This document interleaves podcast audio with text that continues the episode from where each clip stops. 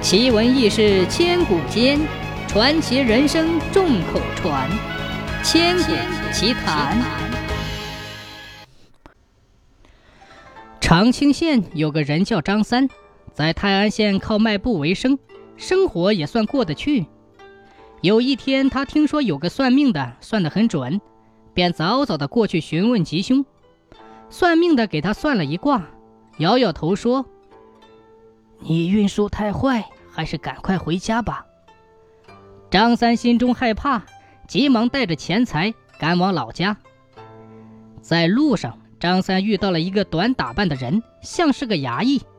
张三心想，自己一人带着钱财赶路，并不怎么安全，便主动上前问好。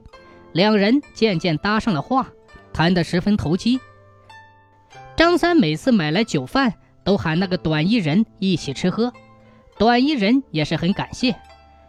张三问他此行要干什么去，短衣人回答说：“我要去长清勾人。”张三问勾什么人，那人拿出一份勾牒，让张三看。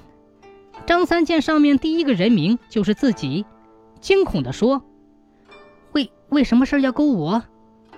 那人说：“我不是活人，我是鬼都的鬼差。”想必是你的寿数已尽呐。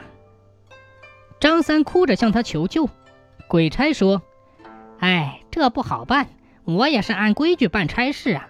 不过这勾牒上的人名很多，全部勾还需要好几天。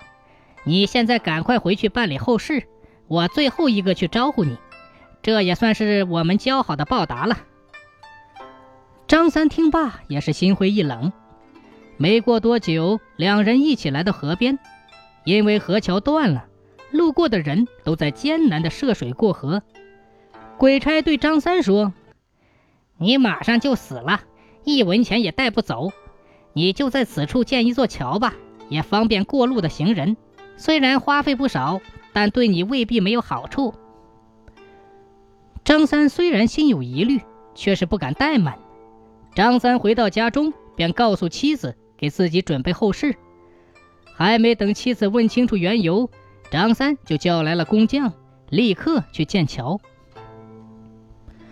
又过了很久，鬼差并没有来，张三心里不禁暗暗怀疑起来。有一天，鬼差忽然来了，说道：“我已经将你建桥的事上报了城隍，城隍又转达给明司，说这事儿可以延长你的寿命。现在你已经从勾牒上除名，我特地来通知你。”张三欢喜地向鬼差道谢。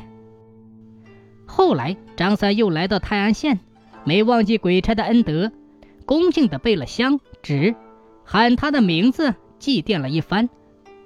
张三一转身出来，只见那鬼差匆匆地赶来，说：“你差点给我惹了大祸，刚才正好司军在处理公务，幸亏他没听见，否则还以为我徇私舞弊呢。”张三问：“啊，那可怎么办？”